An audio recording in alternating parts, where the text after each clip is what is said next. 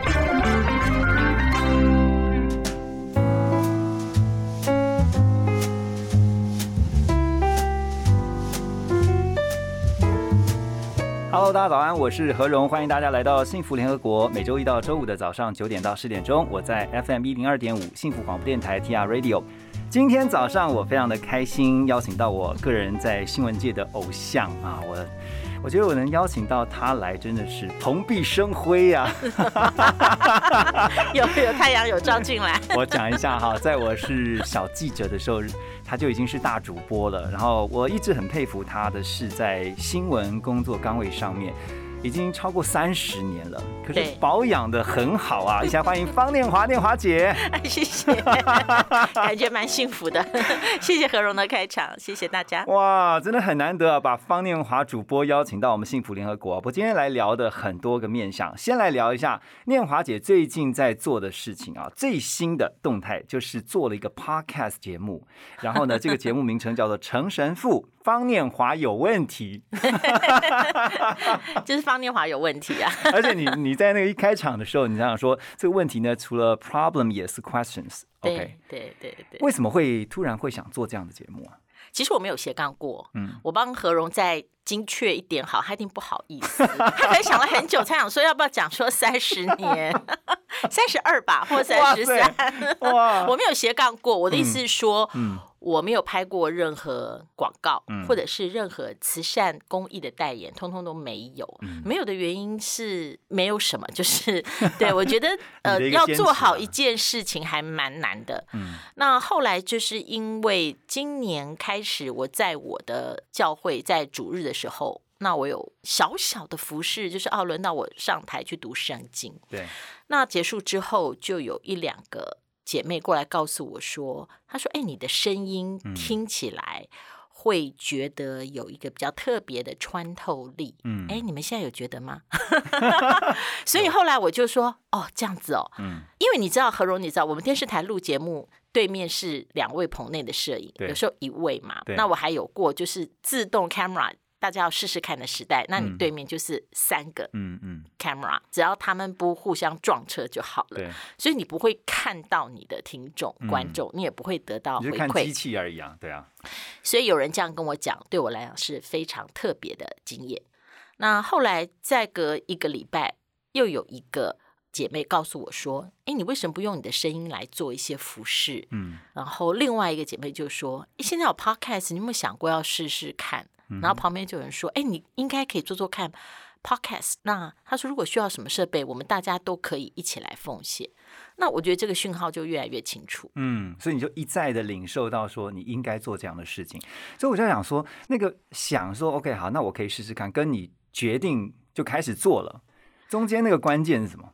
我觉得关键是有的人哈，嗯他事情没有想那么多，而是觉得这个事情可以去做。嗯那这会鼓励你，是我的 partner，就是陈若石神父。那我先去问他，因为我从来不 reveal 我自己任何的私事，嗯我的脸书也不是自媒。嗯哼，那我们公司那个主播的 FB 里面，我的那个花园早就荒废了，就野草大概长了两百公分高。对，那所以做这件事对我来说，我还是不想 reveal 我自己的什么。那我也不能打开圣经用在那边读啊。所以我后来觉得我有很多问题，其实我是有很多问题的人。嗯，嗯特别在人际关系或者是爱的关系里面。嗯嗯嗯，所以不管怎么样，还是挑战做了，然后呢，呃，每一次呢大概就是八到十分钟，很好听哈，真的建议大家哈 去听一下陈神父方念华有问题，在这个 podcast 节目当中，你会听到不一样的方念华，尤其第一集 不能讲为什么 啊。诶我先问一下，你觉得斜杠之后那个感想如何？我觉得那个感受是，我会很专注的做一件事情，然后这件事情它对我的价值，不管在情绪上面，或者是内在看这件事情的角度上，它不受任何数字的捆绑。而且你会觉得，其实，在那个 podcast 空间里面，你会比较没有主播的包袱。呃，完全没有，因为其实如果大家去听的话，会发现，嗨，我可以，我可以摆懒呢、还蛮好的。我只要问问题，一直问问问问问。对对对而且我对觉得听了这么多次的这个，我真的发现，在那一个十分钟的的时间里面，我我看到的是不一样的念华姐。我感嗯受到的，我觉得是一个很无拘无束的，然后就是什么问题，如果想到就哎，我有问题，就像我们刚刚讲的嘛，其实它是一个 problems，它也是你提的 questions，就这个问题就是在生活当中，尤其在人生里面，其实大大小小的问题常常会遇到。所以不管是在工作上面的，或是就以自己个人生活上面，很多的领受，对，我觉得何荣，其实我觉得人生有一种幸福是嗯，你可以自在的敞开软弱。嗯，那因为你敞开你的软弱了，所以别人会从这里面得到力量。就软弱变力量，我觉得是一个很幸福的转换。对所以这是我目前做到 podcast 里面，我觉得对我来讲最轻松跟自在的一个经验和过程。真的，我非常同意啊！而且我觉得在这个过程当中，也让我们真的知道说，呃，我们就是人，就是一般人。也许人家看我们觉得哇，你有一个距离，或者说你就是大主播，你就是一个非常知名的主持人。可是回归到一个单就一个个人来说的话，我们也会常常会遇到一些人生当中、生活上面的很多问题。哦，天天会对，然后所以我接下来就想问一下啊，其实你刚刚讲说你三十二年的新闻工作的这样的一个职涯当中哈，其实你一定看到了像现在大环境的变迁，你觉得现在的新闻环境跟你当年投入的时候最大的转变是什么？我觉得最大的转变是电视新闻里面，它的世代是大量的年轻化。我的年轻化指的是毕业到三十岁之间。那当他大量的年轻化的时候，其实他在上面就是管理阶层，嗯，所以他中间非常缺少跟他做同样的事。但是第一个是专业上很资深的，第二个是生命经验上历练比较多的。嗯也就是说，他所经历的困难、阻碍、冲突，嗯那有一个人跟他现在同时在经历，可是那个人已经可以用一些方式，每一天每一天的，either 是解决、度过，或者是在情绪上释放。嗯，如果你少了这一层，你上面只有你的主管的话，那就是管理跟被管理的关系。对，就回到刚刚，那我觉得在这个职涯环境里面，他不太能够在他的困难里面找到一个及时的有共鸣的安慰。我觉得这很容易挫折，那这个挫折很容易就容易离开，所以你就会发现他在这个人力的占比里面越来越。年轻化，但是这个年轻化的占比，它缺少中间的一个 mentor。对啊，而且我我也很有感的是说，呃，现在很多的新一代的就新闻媒体工作者哈，跟我这个年代跟念华姐这个年代的又很不一样哦。但是我觉得也许不一样有不一样的好，或者是说可能有一些需要再加强的地方。我觉得像我自己在职场当中，不管是以前的新闻工作，或是现在在一些主持的领域上面，常常会遇到一些就是年轻人。有我发现现在的年轻人的工作观跟我们那个时候的蛮不一样的耶。不一样，不一样。对啊，就是你在跟他共事的时候，你有观察到什么吗？嗯，他们很要求成长，嗯也就是说，这个职位，呃，你是助理，或者是执行制作，或者说执行制作之后，我们培养你成为一个助理制作人，嗯这个职位对他来说好像一点都不 matters，、他重要的是说，那我有没有成长？但是成长它其实是一个过程。就像我有一天跟人家分享，我说跟人家说对不起是一个过程，不是说完对不起，你觉得对方应该前嫌尽释。嗯，哦，不是的，它是一个时间的过程。嗯，那成长也是，所以你不能要求我今天我这个礼拜，我哈、我都觉得没有什么成长。哎，我做了这一个月的事，我都觉得没有什么成长。那也有很年轻的，跟我的孩子一样大的，但我很高兴了，他跟我坦诚说。他跟同学聚会的时候，人家问说：“哎，你在看板人物，什么是你做的？”他说：“我觉得我都讲不出来。”嗯，那你怎么跟他说？他来了，那时候还不到半年。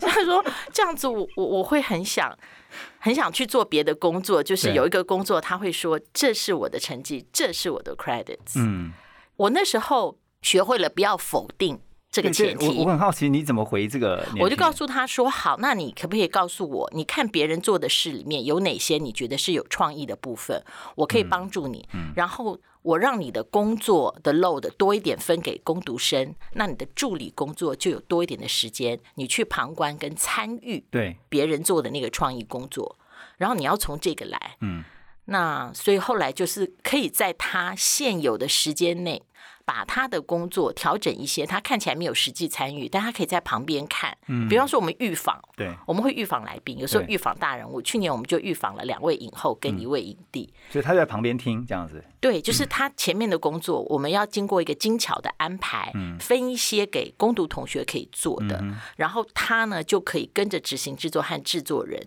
去经验那个过程。然后制作人也要很细致的说，那我们听完回来，在题目设计上。在讨论的时候，你可不可以供应一个或两个题目？通常我一集大概主持人准备十五到十六个，是，那这一个或两个，我要特别的留心，是我不能删掉它，但是我把它变成我的语言。虽然一个二十二岁的问的题目跟我。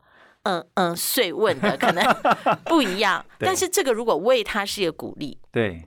他知道说，其实这个题目其实是发想是由他的，但是后来被你稍微做对，或者说他觉得他看到节目的时候，他可以说这整个节目从初始的预防他就有参与，嗯嗯嗯，所以你知道成就感，当我不能了解他们的心情的时候，不代表他们的心情的存在没有意义。嗯那所以如果就是站在一个大家共荣的角度，我怎么样去 help out？那这就是我目前反应的方式啊、其实，在新闻界哈，那个念华姐其实常常会被大家推崇的一点，就是说她很提携后进。但是呢，其实跟她共事过的哈，都知道念华姐是严格出名的。但是呢，念华姐呢，哦，还好你没有 call in，呃，我先偷个偷我，哎，这也不能算是爆个料了哈。因为其实之前呢、就曾经常听到说，念华姐其实说话是非常有艺术的，她常常在提醒后辈怎么样去精益求精。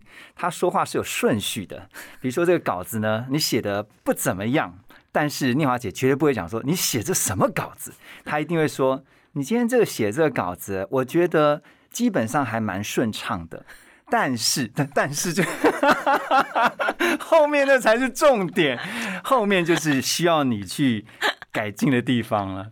但我觉得，其实从这个刚刚讲的这个小故事啊，可以看得出来，其实念华姐她在对人的上面，她是会顾及到别人的感受。嗯，我制我作人觉得在你的访谈中，还好，我制作人没有坐我旁边，因为我跟他二十年了，就是就比较比较直。嗯我在学习啦，我觉得当我的 team 已经有了跟我的大儿子一样大的，嗯，在这一两年的时候，我觉得这个非常提醒我，非常提醒我。但是我真的有在观察，我发现以前就是很直接的就要求，但现在会变得比较再委婉一点。对，我觉得之前的要求是因为我们要共同创造这个成绩，嗯事情在前面，嗯但我现在常常想到就是要造就人。嗯，如果人在前面的时候，你想到的是造就，那就要让他好接受的方式。嗯，我常常觉得你的看板人物的挑选呢，我很喜欢看那个节目，谢谢因为我觉得从那个看板人物可以学到好多，不只是经营这个企业，或者是说有的是人生哲学。我相信念华姐在访谈过程当中，一定也从这些来宾的身上、他们的故事当中学到很多。哦，非常。我有时候礼拜五，通常礼拜五开棚啊，那现在时间比较 flexible。嗯，有时候开棚晚，我在搭电梯一个人的时候，我会觉得说，哦，我今天工作值得了，因为我听到了他讲的一句话、一些话。你们我这十三年一直都？一集，我们对来宾就一一定是这一天一集，对。哈，我以为是像比如说综艺节目，一次要录到三到四集这样子。没有没有，因为那样子主持人本身跟来宾的互动上面，我嗯觉得到后来体力跟心力都会有影响。而且拆搭棚，我们是已经这三四年，我们一个来宾是一个专属他的棚景。是，嗯嗯，而且这次是因为我看到一个新闻，就是说你们是呃十二年来第一次因为疫情停了两个月的时间，对对，然后你在这两个月觉得哇，我要干嘛？哦，我觉得我跟你讲，这是我怀念三，这是我怀念三集的原因之一。因为好不容易可以休息这么因为这个节目是加班出来，就是如果没有加班是没有这个节目。嗯但是你你不觉得？可是，一旦原来正常的工作是一天一份工的时候，嗯对我就说哦，原来是这样。了解。除了看满人物之外，我另外一个喜欢看你的就是那个 Focus 全球新闻，因为哦其实念华姐很早期啊，早在这几年大家都觉得对不对？大家都觉得这个国际新闻。以前早期的对于国际新闻的重视，真的没有像现在这么样的比较多片尾。我觉得他嗯。前一个被重视的时候，是我我还在三台的时候，嗯。我在台视新闻部，然后那个时候我在台视的国际新闻部做了三年，嗯，好，那是一个时代一个状况，大概是九零年代吧，对，念华姐，你的观察是什么？就是说这几年我们看到大家对于国际新闻越来越重视啊，不只是一般的观众，包括连电视台也是如此。你觉得为什么会有这样的一个兴起的原因是什么呢？第一，我觉得社群平台吧嗯，online 这件事情，让每一个人觉得他人生的想象在时空上不会只有在台湾落地，嗯尤其你去看，只要是四十世代以下，人生还没有固定的，随着他的旅游经验，随着他做很多事情，他的投放经验，那既然他的想象不局限在台湾这个空间，对，他对于这个空间以外的事情，嗯他相对的就会比较有兴趣。嗯哦，当然，你跟他谈加萨走廊、以色列跟巴勒斯坦之间的冲突，他可能还是需要一些台阶去理解。嗯但是，呃，当你跟他谈到，比方巴黎有好几次法国的大罢工啊，嗯在薪资、劳资纠纷所引起的全面性的抗争，他很可能很可以投射。对所以我觉得是这个原因。他会现在比较有感，是因为可能跟他有一些这个相关的一些对啊，他吸收国外的资讯对。没有那么那么不及时了。嗯，可是早期呃，像你们在做国际新闻的时候，一定多多少少会有点挫折感，对不对？就是篇幅也很短啊，非常的少。我记得以前我在播的时候，那个国际新闻就是了不起四五则，对，但是呢，就还要求在而且很多大病稿五哦。分钟内要讲完，就是对对，很多的大病稿这样子。对，然后大病稿像主播的话，我们讲嗯 BS 嘛，就是你自己用你的声音带过，然后导播就是一则一则，可能中间用 wipe 去处理。嗯对，可是我看到你一直很坚持在这一个领域当中哦。早期也许就是做的篇幅不是那么大，嗯，可是我看你长期都是在关注，而且是告诉大家这一块其实是不能放掉的。为什么？第一个是，首先 Focus 是八年多了，嗯我是因为有一个很好很棒的 team。对，所以其实我常会觉得说，我只是替他们每天晚上七到八点出来代言，说出故事而已。所以我是感恩的部分比较多。那如果你把它拉长到整个职涯的话，我觉得是我个人比较喜欢复杂的新闻。那我觉得专业的贡献是你把一个非常复杂的，不管是新闻或者是事情经验，你用了解你观众的方式把它翻译出来。我觉得这是在工作上的意义度啦。嗯，那国际新闻其实比较吻合这个状态。我很好奇，就是你为什么可以在新闻工作这边这么执着？然后 错，对，因为不会做别的事。我跟你讲，我我跟我先生每次在聊到退休这件事时候，那他会觉得，因为我常常会把这件事情呃当做一个话题，所以他觉得有一种状况是他还在职涯，然后我已经退休了，所以他每一次接的第一句话是：“你一定要找到一个什么事情去做。”我的意思就是说，他就是你每天一定要出门就对了，OK，不要让他回来的时候我记了很多话，然后想跟他 blah blah 这样讲两小时。所以呢，前提就是第一个有事情可以做的，呃，是一件还不错的生活里面的转换。嗯，那你不会做别的事情，你应该把这件事情要很忠实的做好。然后第二是说是这个事情，你永远觉得你没有做好，你就会一直做下去。你让我想到美国有一个非常知名的女主播，就是芭芭拉华特斯哦，哦，那她就一直做，然后做到非常资深，然后。你自己有没有想过，你做新闻工作你要做多久？你还是说你没有 limit？我跟你说，像最近今年的冬奥，我是跟刘善群，嗯，啊，以前的资深体育主播，然后我们每一天嘛，他就是会点评赛事的亮点。嗯，中华队的表现会交给五十五新闻台的 local news，可是我们这边就是全部赛事亮点。然后我就说，哎，善群，我上次有这样一个空间是在。金澳二零零九金澳那时候跟傅达人大哥，我们也是每天下午讨论，然后有一个 team 根据他的点评去找画面、找资料，嗯然后晚上录完，然后又很过瘾的，马上又去关注下一天。我说哇，那个傅大哥已经到天国了，还好他跟我很好啦，我没有任何 implication。所以冬奥最后一天结束的时候，我跟善群在脸书上，我们都很感性，嗯我们贴了很多我们双框的照片，然后写了一些。那时候我心里想说，巴黎。奥运我应该在家看了吧，我不会在那边就是 很烧脑的，才三年后哎，因为它非常烧脑，就是说，嗯你你要当天才知道今天赛事哪一些是你预期的，然后那个亮点没有出生，谁有没有破了世界纪录嘛？嗯，没有，还有一个就是每一年过年的时候，我都会录特别专辑。对，那每年过年的时候，我一进棚说啊，这盆花又出现了，这一个大春联又出现了，它已经出现了十十年我只要看到这盆牡丹假的牡丹花跟花假花盆被道具组推出来，放在那个。灯光下面就知道又一年，然后我就想说，天啊，我要跟这一盆假花到底一起这个录多少专辑？想说我明年应该不会在这儿，所以这是我的心情。顺着这个话题，我赶快问一下，那你这么多年的新闻工作，你有没有倦情的时候？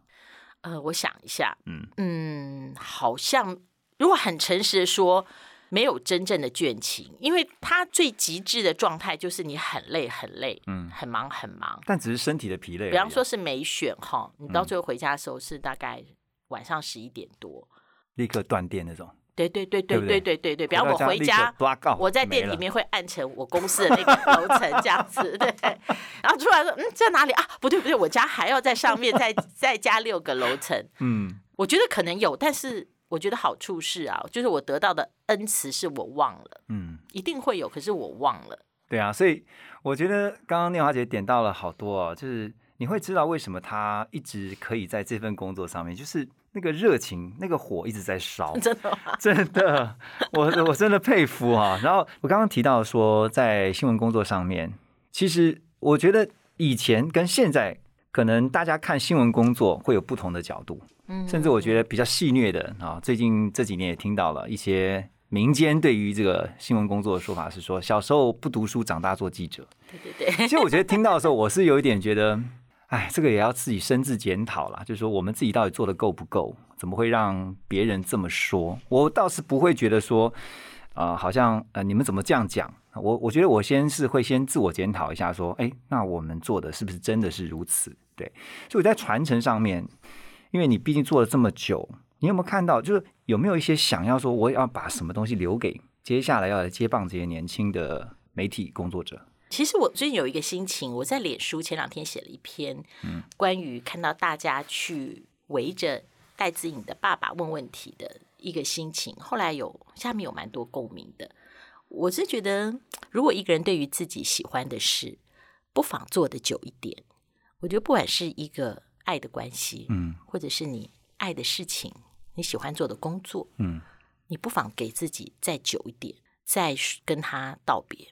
因为我觉得记者如果做久一点的时候，你的人生哈，你经验过的事情不一样了，那你处理新闻的时候，你的情感也不一样，嗯你能够引发的共鸣也不一样，那你就会找到新的意义。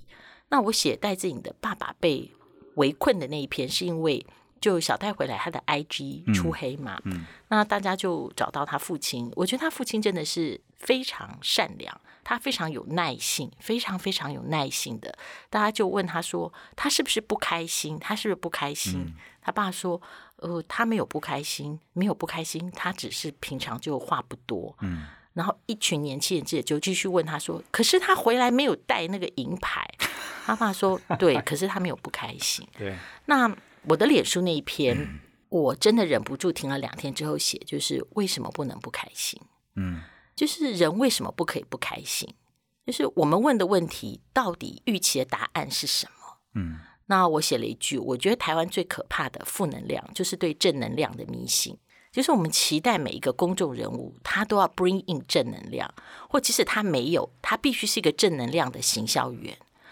那我觉得最恐怖、最残忍的正能量，就是不能让戴资颖暂时留在他的不开心里面。嗯那每一个人的人生都有高潮，也有暗流，嗯都有高山，也有低谷。